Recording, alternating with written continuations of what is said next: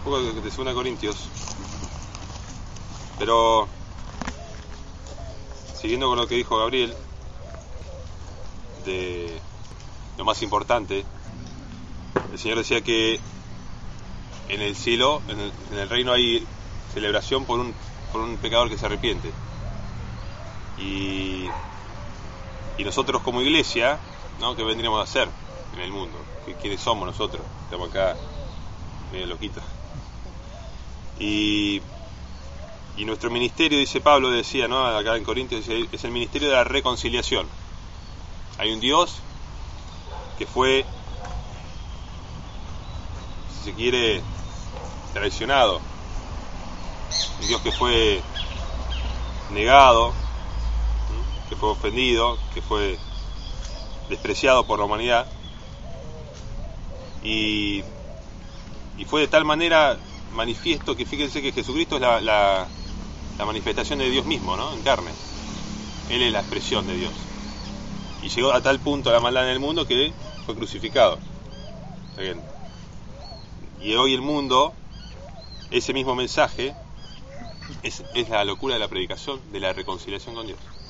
Porque lo dice acá, lo vamos a leer acá en 2 Corintios, lo voy a leer para que vean que lo que digo no es pensamientos míos, es lo que nos transmite la escritura. Dice, fíjense, 2 Corintios 5, voy de, del 14 en adelante. Dice, porque el amor de Cristo nos constriñe pensando esto, que si uno murió por todos, luego todos murieron, y por todos murió, para que los que viven ya no vivan para sí, sino para aquel que murió y resucitó por ellos.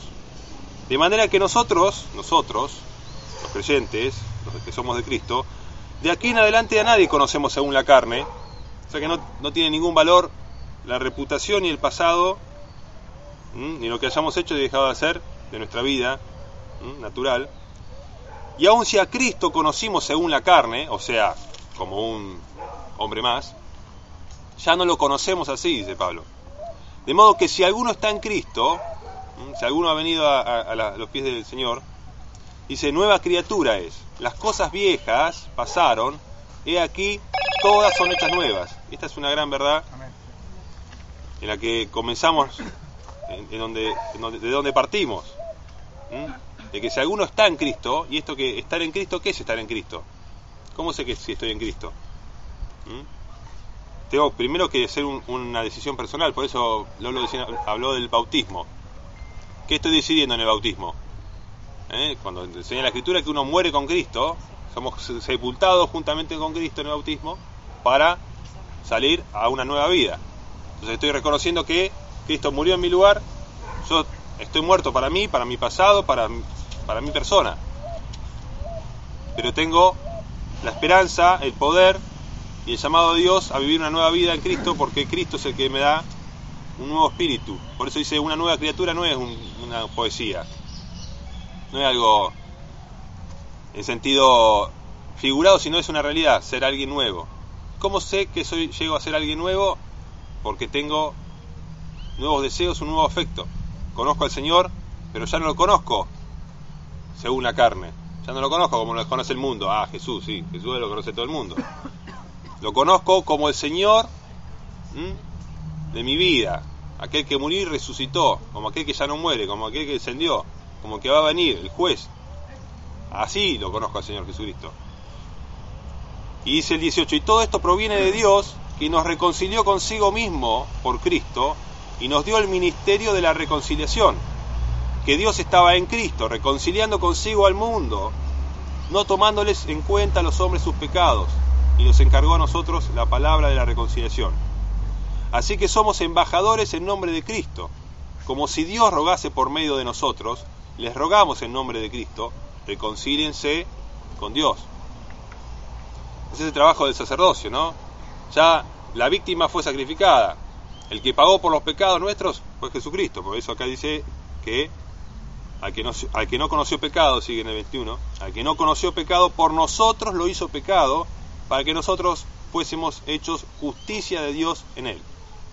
Esa es nuestra predicación para reconciliación, para que una persona pueda dejar su pasado sepultado en la cruz de Cristo. Para que una persona entienda que ya no está atada a su pasado, ya no tiene por qué continuar viviendo su vida como el mundo la vive, como el mundo se la demanda. ¿Qué nos pide el mundo? Que vivamos como el mundo.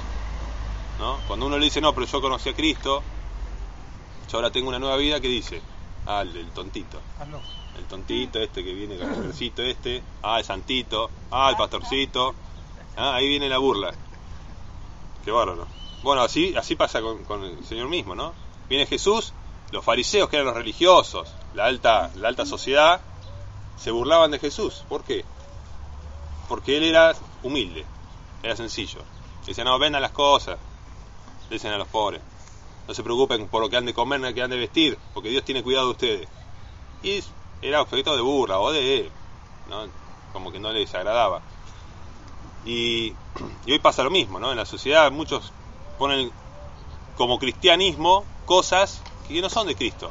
Cristo nos llama a una vida de reconciliación con Dios. Con el mundo capaz que vamos a estar en, en enemistad, pero nosotros vamos a estar haciendo la vida como, como vivos de entre los muertos, como a Dios le, le gusta. Sigo leyendo el 6.1, dice 2 Corintios 6.1. Así pues nosotros, como colaboradores suyos, les exhortamos también a que no reciban en vano la gracia de Dios. ¿Mm? Porque dice, en tiempo aceptable te he oído, en día de salvación te he socorrido. He aquí ahora el tiempo aceptable, he aquí ahora el día de salvación. Mientras hay vida hay esperanza. ¿La esperanza para qué es? Para la reconciliación, para que una persona pueda venir a Cristo y entender que sin Cristo estamos sin esperanza y sin Dios en el mundo, destinados a qué? A rendir cuentas ante un Dios delante del cual somos culpables. La conciencia nos habla.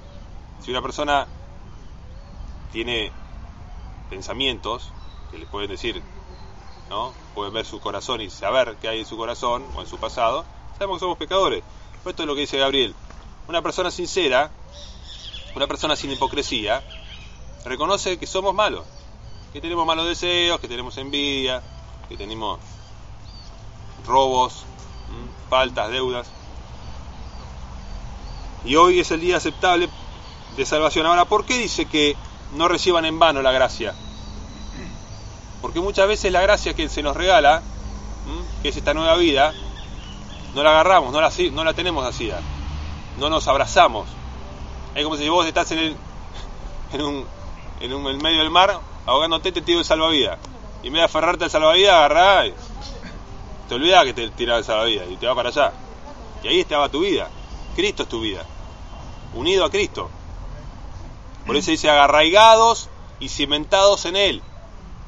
Hay personas que escuchan el Evangelio, que ponen un pie en la iglesia, que vienen un día y escuchan la predicación, reciben el conocimiento de la verdad, que es que todos nosotros vamos a dar cuenta delante de Dios, que Dios ya, dice, el mundo ya fue condenado, dice.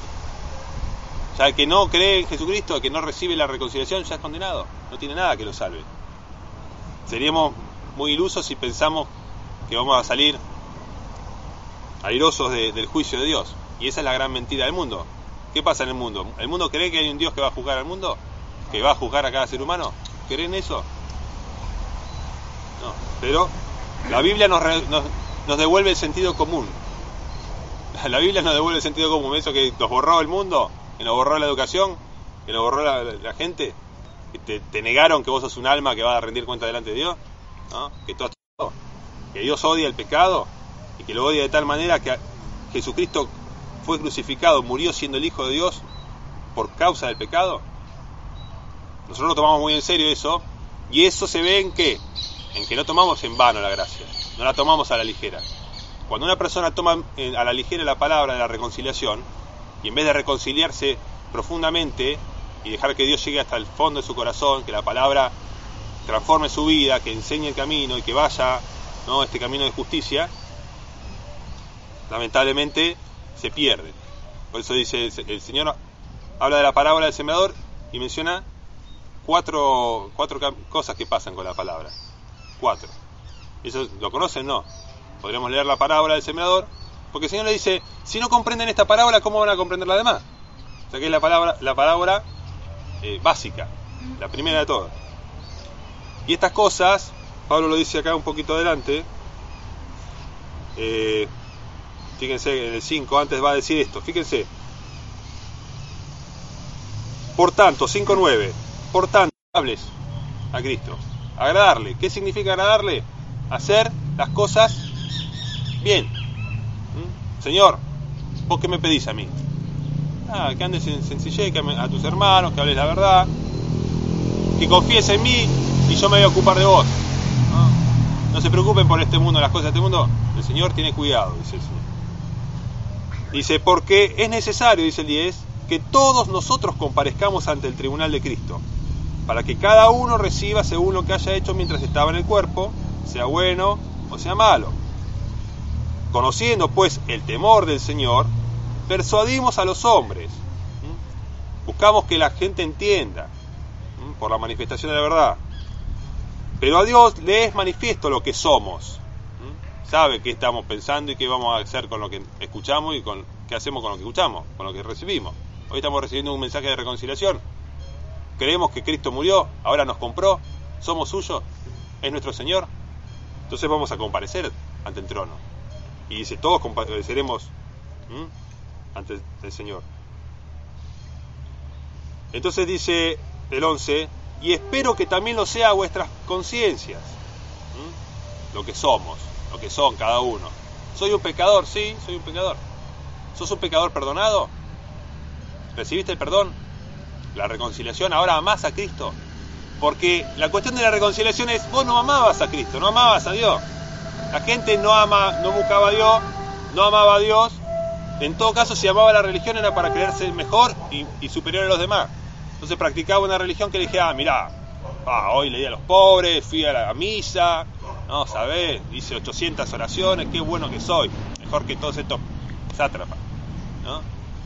Pero tenía un corazón de orgullo, un corazón que se exaltaba, esa es la religión. Por eso el Señor dice, después de que hacen, recorren mar y tierra para ser un, religioso, lo vuelven dos veces más hijo del infierno. ¿Por qué? Porque es una persona orgullosa, que cree que porque su obra va a ser salva porque por lo que hace, Dios le va a decir, sí, muy bien, esta persona se salvó. Y lo que nos está diciendo la palabra de punta a punta es que el ser humano está perdido y que Cristo vino a salvar a los pecadores, a salvar a lo que se había perdido.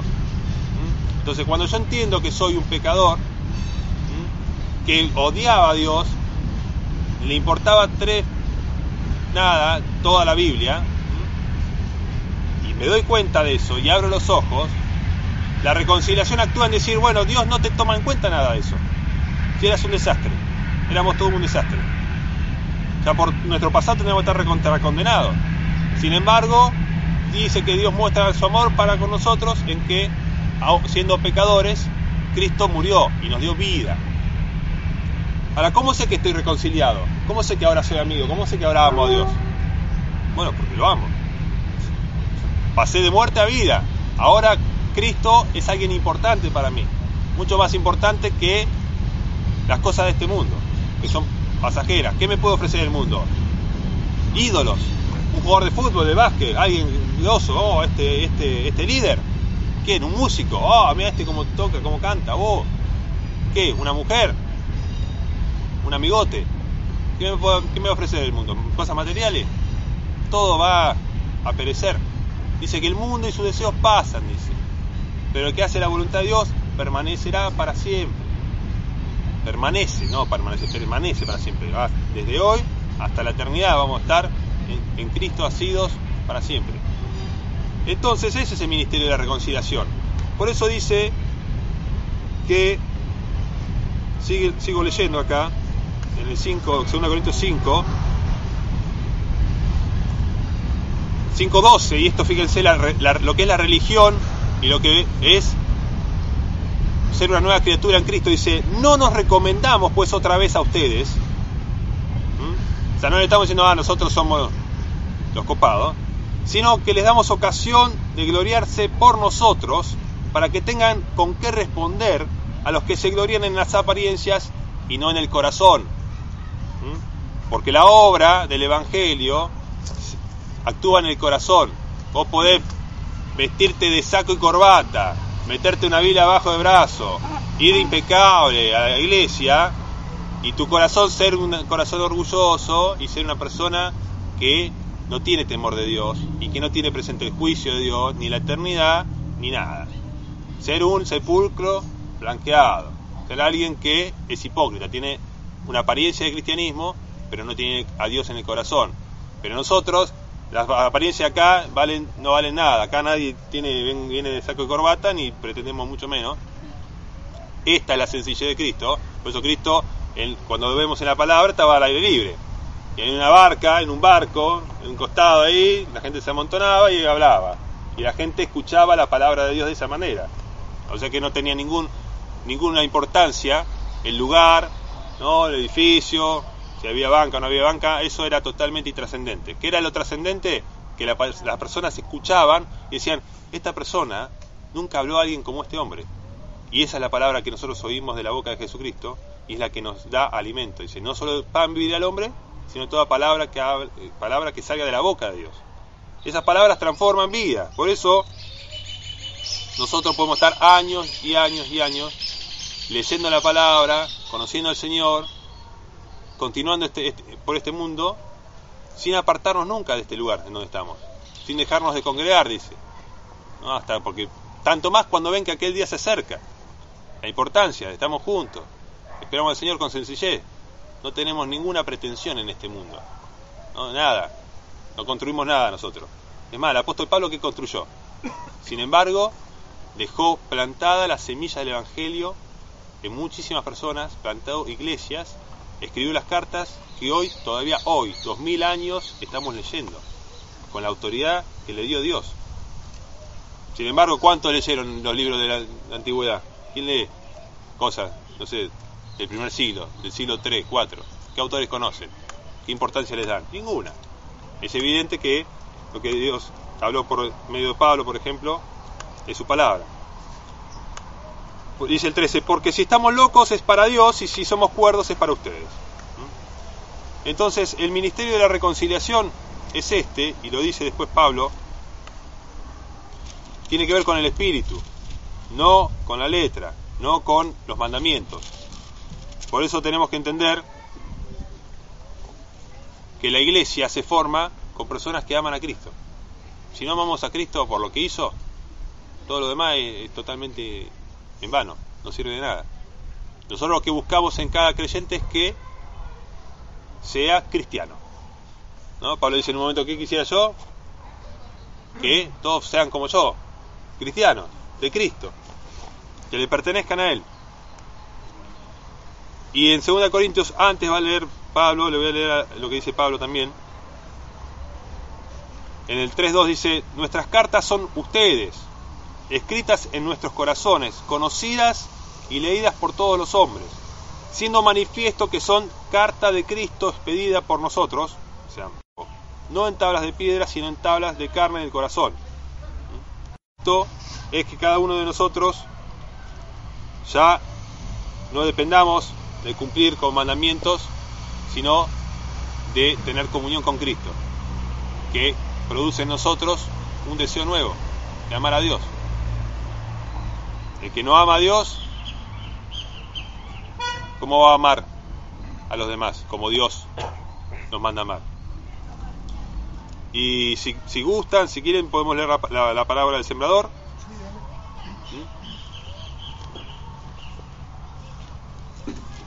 Estaba, está en los cuatro evangelios, si no me equivoco. ¿Algún, ¿Alguno que me ayude a encontrarlo? ¿Puedo leer un poquito de Isaías 55? Que sí. tiene que ver con el llamado este que tiene. Le leo Isaías 55 que esto, este ministerio de la reconciliación está predicho, esto fue escrito unos 500, ¿Sí? 600 años antes de Cristo. Y dice a todos los sedientos vengan a las aguas. Los que no tienen dinero, vengan, compren y coman. Vengan y compren sin dinero y sin precio vino y leche. ¿Por qué gastan el dinero en lo que no es pan y su trabajo en lo que no los sacia? Óiganme atentamente y coman del bien y se deleitará vuestra alma con grosura. Y acá el profeta pone cosas básicas que necesitamos todos los días. Una madre, un padre sabe lo que es. Terminar de cocinar, terminar de lavar los platos y los chicos tienen hambre de vuelta. ¿Qué vamos a comer a la mediodía? ¿Qué vamos a comer a la noche? Y vamos a comer mañana, y vamos al baño de vuelta, y otra vez comemos, y siempre tenemos hambre, ¿no? Es desgastante el siempre tener hambre y siempre tener sed. Entonces acá lo pone como algo de todos los días que buscamos, nuestra vida, ¿viste? Todos los días trabajar, todos los días el colectivo, el auto que no arranca, el peleo con mi esposa, y todos los días, y nada nos hace, ¿no? Los que hemos pasado por, por una vida promiscua, los que hemos pasado por una vida de vicio, nada sacia. Acá dice, ¿por qué gastas el dinero en lo que no es pan y vuestro trabajo en lo que no lo sacia? Escúchenme atentamente y coman del bien y se deleitará vuestra alma con grosura.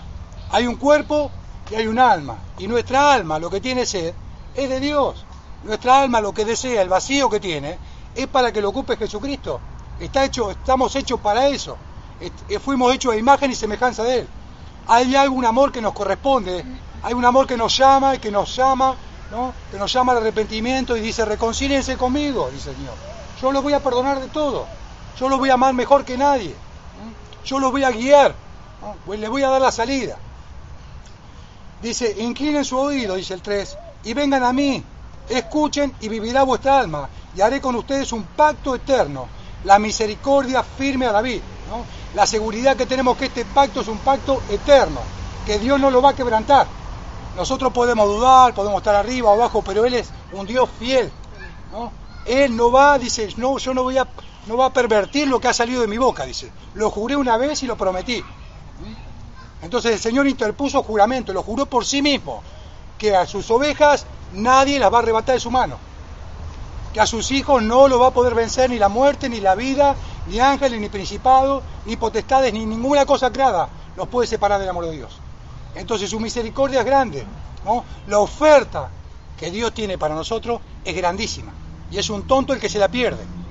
Porque eso es lo que está diciendo, vengan, escuchen del bien, yo los voy a perdonar vengan, estemos a cuenta, arrepiéntanse, reconozcan que están equivocados, que su camino no conduce a ningún lado, que todos los caminos vayan al cementerio, que todos los vivos están muertos ahora, y que hay uno solo que tiene esta potestad para librarlo de la muerte, del temor y todas estas cosas que no nos, que no nos llenan, y se llama Jesucristo. ¿eh?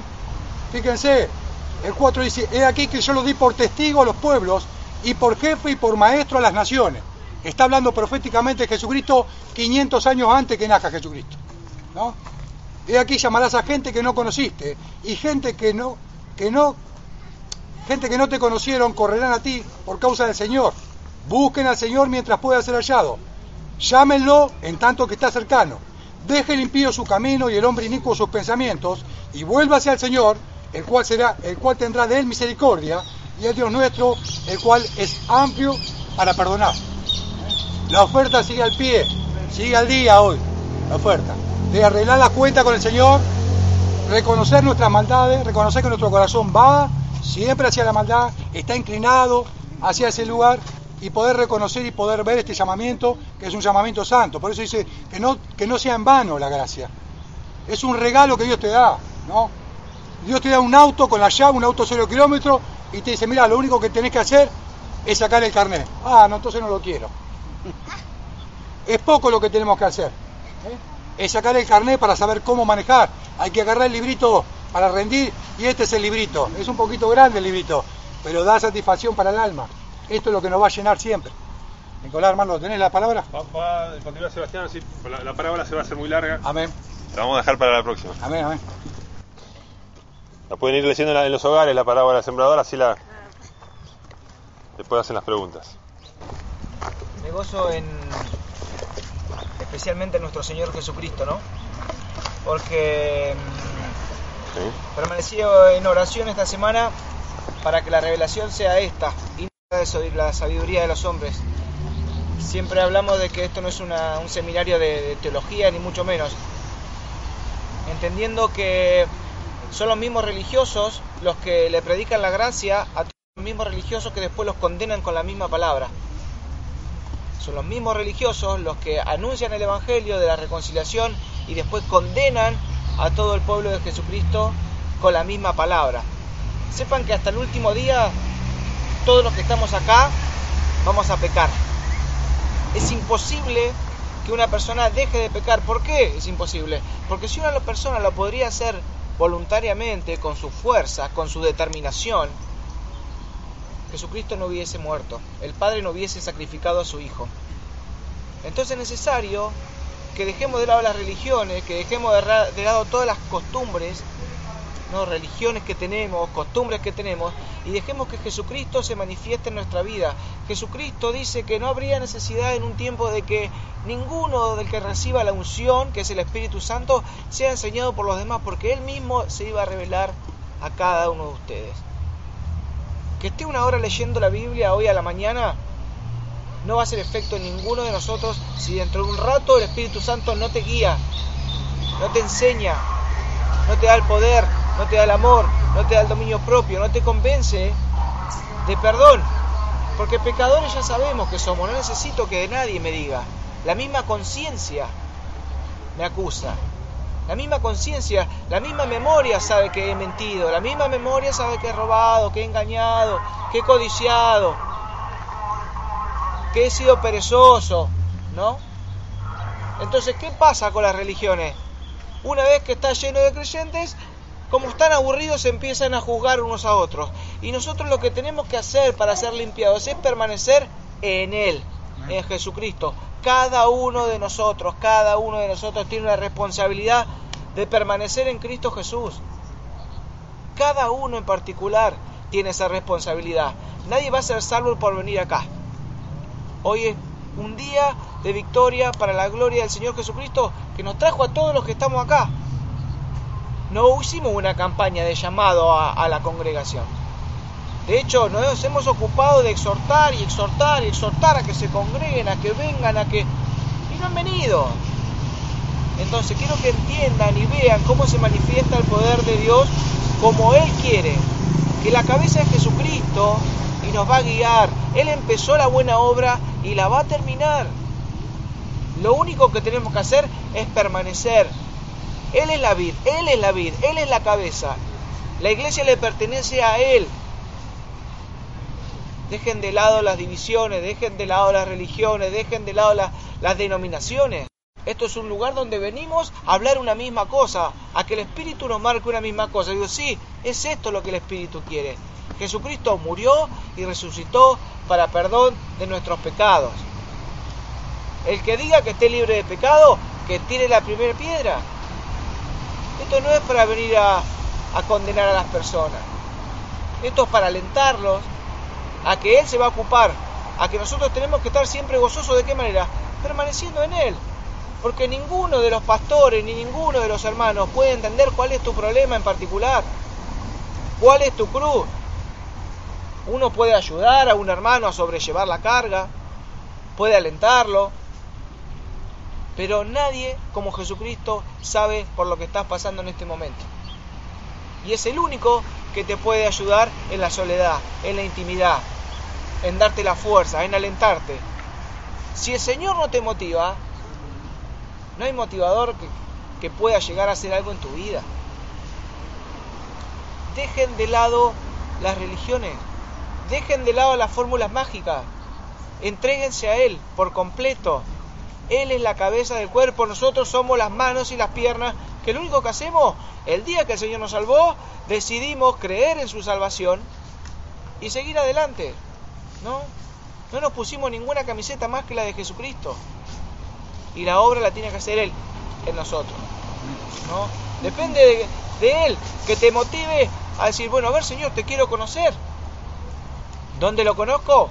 En el manual, buscando a ver cómo, cómo el Señor se movía. Pero sabés que la única manera de limpiarte es permaneciendo en Jesucristo. La única manera de no ser pecador es recibir su gracia todos los días. Sus misericordias son nuevas cada mañana. Vuelvan al primer amor, dice el, Señor, siempre, vuelvan al primer amor. Y el primer amor es no andar en condenación. Cuando uno no anda en condenación, les puedo asegurar que no peca deliberadamente. Son consecuencias. Si uno permanece en Jesucristo, no está haciendo pavada, no piensa en el hermano, a ver si, si, si, si tiene raíces o no, si cómo se vistió o no, si que... No piensa en pavadas, no piensa en las cosas terrenales. La palabra de Dios nutre. La palabra de Dios genera más hambre. Importante el corazón. ahí. ¿No? Porque sabemos muy bien que nuestra condición, de, nuestra condición día a día es de muerte. El Señor nos libra de enfermedades, nos libra de caer, nos libra de tentaciones, nos libra, pero es Él. Es Él. Dejen que Jesucristo habite. Por si ya no vivo yo, sino que Cristo vive en mí. Esta no es la iglesia del, del, reverendo Alegría, esta es la iglesia de Jesucristo. Y hay hermanos así en todo el mundo. Háganse la idea que hay hermanos en todo el mundo, en toda la historia, que pertenecemos. El otro día analizaba y digo, tiene razón, ¿no? Hay una, hay una congregación que debe haber hermanos que son hermanos y hermanos que no son falsos hermanos. Pero dice, no, esta es una célula. Y sí, en una, dentro de una célula nomás. Nosotros no sé si llegamos a ser una mitocondria, no sé si llegamos a ser un átomo dentro de la, del cuerpo de Jesucristo. Entonces es infinita la sabiduría que el Señor tiene para revelarnos, para mostrarnos diciendo que todo depende de que Él que da la vida, de Él que da la vida. Él es el camino, Él es la verdad y Él es la vida. Tenemos una conciencia para saber. No necesitas ir a la iglesia para saber que robar está mal. No necesitas ir a la iglesia que saber para que, que codiciar a la mujer de tu prójimo está mal. No necesitas ir a la iglesia. Necesitas ir a la iglesia para alegrarte con tus hermanos, para estar en paz, para gozarte que la obra la va a hacer Él en vos. Uno se puede entrenar, se puede fortalecer, puede alentar a los hermanos, pero la obra es de Jesucristo. Él no vino a condenar al mundo, Él vino a salvarlo y lo va a hacer. De hecho, ya lo hizo porque los tiempos dejaron de ser. La eternidad en la cual habita Dios, junto con su Hijo Jesucristo, ya fue, ya es, ya existe. Lo que es ya fue. Lo que ha de ser ya fue. Es una locura el Evangelio para todos nosotros, pero motívense en que somos salvos, disfruten de sus familias, disfruten de la salvación, alégrense en Cristo Jesús, goz, estén siempre gozosos, regocíjense todos los días de su vida. Repito, regocíjense, dice la palabra de Dios. No piense que vas a que vas a un día dejar de pecar. Lo que sí puedes hacer es esforzarte para estar en esa gracia, esforzarte para permanecer. La permanencia, dinámica constante, algo de todo el tiempo. No es hoy a la mañana. Qué bueno que somos un montón. Un millón de millares va a haber que Jesucristo juntó. Y cuando nos muramos nosotros, a, van a quedar los pibes. Que el Señor un día se les va a revelar y van a predicar el Evangelio. No depende de nosotros. Depende de Él. Depende de pertenecer a Él. Cada uno en su día, en su pensamiento, con su boca, honrelo a Él, ámelo a Jesucristo. Amémoslo a Jesús. Amemos nuestro grupito social. Amemos a Jesucristo, porque fue el único que murió y resucitó. No conozco ni un religioso que haya vendido todos sus bienes y lo haya dado a los pobres. No conozco uno. Entonces de ahí para abajo, el Señor mismo, qué groso que sos, le decía uno, Señor, vos sí que sos groso. No, no, no, ocupate de hacer mi palabra, ocupate de creer en la salvación. Date cuenta, no me vengas a adular. No necesitamos adulaciones. Necesitamos aceptar a Jesucristo en nuestro corazón. El primer amor. Todos los más crecidos y los más grandes, los más soberbios y los más humildes. ¿No? Los que la tienen reclara y los que recién empiezan. Toda rodilla se doblará ante Jesucristo. Toda rodilla se doblará ante el Señor. Y es lo que tenemos que hacer. Él es el Rey de Reyes. Él es Señor de Señores. Misericordioso tardo para la ira y grande misericordia. ¿Se piensan que hoy alguno de los que estamos acá puede ser salvo? Si no es porque Jesucristo murió y resucitó. Estamos todos en la misma condición. Soldados rasos. Todos. Agarró el paquete entero el Señor dijo, yo me lo cargo este. Le sobra nafta, mi Señor, para limpiarme, para llevarme, para curarme, para enseñarme, para guiarme. Después, en, en, medio de esa gracia, en medio de ese amor, vienen las obras que el Señor nos quiere enseñar a compartir entre hermanos, a dirigir como Él quiere que, que uno ame a su hermano, corrija a su hermano, pero siempre en el amor de Él, en el amor de Jesucristo. La buena dádiva y don perfecto viene de lo alto, nunca es terrenal, nunca es de acá. Mañana, hermano, me pongo un, una casa de... un, me, pongo un bingo, ¿no? Y estafo a toda la gente. Y dice, mira el pastor. ¿Por qué? Porque no tienen que creer en ningún pastor. El pastor es Jesucristo. La iglesia le pertenece a Él. Y el único que murió y resucitó fue Él. Y eso es lo que estamos anunciando en esta mañana. En eso es lo que nos gozamos. En eso es lo que nos alegramos. Que no hay condenación. Disfruten de sus vidas, hermanos. Disfruten de sus vidas. Son los mismos religiosos que nos predican la salvación y después nos vienen a condenar. Son los mismos religiosos de siempre, de toda la historia. Alegrémonos y gocémonos en Él, en Él. Él da dones, Él repartió dones. A uno le dio talentos, a uno le dio uno, a uno le dio dos, a uno le dio cinco, a uno le dio diez. Y cada uno tiene que dar cuenta delante del Señor. Yo no voy a dar cuenta por ustedes. Me toca hoy en día hablar de la palabra, de su palabra, de su santa palabra. Me siento un sucio. Porque lo soy. ¿Saben por qué? Porque lo soy. Pero hablo de Él, no hablo de mí. Estoy hablando de su santidad, de su amor, de su perdón, de su misericordia, de su iglesia, de su llamado, de su manera de caminar. ¿No? Y esto es lo que me mandó de predicar el Señor, el Evangelio de la gracia, el Evangelio de la reconciliación. ¿no? Que permanezcan en Él y Él los va a limpiar. El que, él es la vid y nosotros somos los pámpanos. El que permanece en mí, mi Padre lo limpiará y llevará más fruto. Los frutos espirituales, ¿no? Gozo, paz, benignidad, templanza, fe, mansedumbre. ¿Una persona puede vivir triste teniendo frutos espirituales? ¿Y qué, cómo lo hace? ¿Permaneciendo en la congregación, viniendo el domingo o permaneciendo en Jesucristo? Permaneciendo en Jesucristo se logran los frutos espirituales. ¿Y cómo tiene que estar uno? Con gozo, alegría, paz, benignidad, templanza, fe, mansedumbre, amor. Si una persona tiene todo eso, no puede estar enojado, no puede estar triste, no puede estar juzgando a los demás, no puede estar condenando, porque recibió la salvación de Jesucristo. Voy a leer una palabra nomás, que una palabra muy, muy importante en mi vida. Nunca dejo de, leerla, nunca dejo de recibir la exhortación de, de, volver al primer amor, de volver a diciendo la condición sigue siendo la misma. Vamos a tener un cuerpo nuevo porque este cuerpo es el que está podrido ya. Por eso va a ser un cuerpo nuevo. Gloria a Dios las personas que tienen el nivel espiritual de que por medio del espíritu hizo morir todas las, obras de la carne. No la conozco todavía esa persona. No la conozco todavía. Todavía no vi una persona así. Vamos a leer archiconocidísima palabra por todos. En el libro de Romanos, es una palabra que no tienen que dejar de, de estar en su mente y en su corazón. Romanos 10, 9 y 10 dice,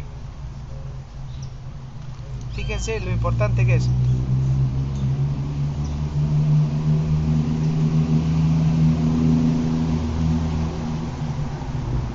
el mensaje está muy al alcance de la mano. Está en tus labios y en tu corazón. ¿Está en el Parque Noroeste? Sí. Sí, está acá. Pero no en este lugar, está más cerca del Parque Noroeste, en tus labios y en tu corazón.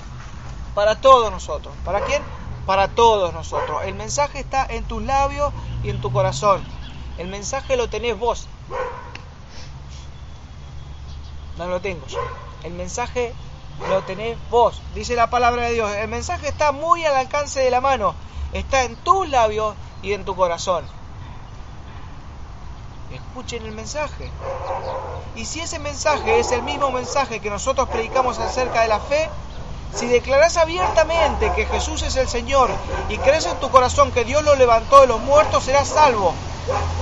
Pues es por creer en tu corazón que eres hecho justo a los ojos de Dios y es por declarar abiertamente tu fe que eres salvo.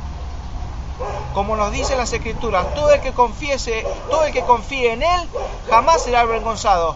No hay diferencia entre los judíos, entre los gentiles, entre los de Villamintre, los de Olimpo, los altos, los flacos, los gordos, los negros, los colorados, los amarillos, los chilenos, los chinos, los... no hay diferencia para todos. Este es el mensaje que se predica desde que Jesucristo murió hasta su próxima venida. Aliento a cada uno de los hermanos a que no se desanime, a que confíen plenamente en Jesucristo. Y los que están perdiendo el tiempo, activen, porque no van a encontrar nada milagroso. No van a encontrar nada milagroso, no va a haber nadie, no va a haber ningún hermano que venga a salvarte las papas el día de la muerte. El único que va a estar ahí para guiarte después de la muerte va a ser Jesucristo. El único que conoce el dolor que tenés en el medio del pecho, adentro, ahí donde no hay pastilla, es Jesucristo. Y el único que tiene el remedio para salvarte y sacarte y sanarte es Él.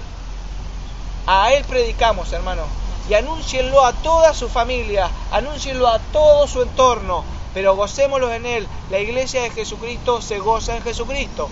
La iglesia de Jesucristo es guiada por Jesucristo. La iglesia de Jesucristo se reúne para alabarlo, para cantar como lo hicimos hoy. Cuando uno permanece, la permanencia de estar juntos, unidos, unánimes en el Señor, Él añade a la iglesia los que van a ser salvos. No hay campaña evangélica mejor que la que hizo Jesucristo a lo largo de toda la historia. Alegrémonos y gocémonos en él, hermano, en el nombre de Jesús. Amén.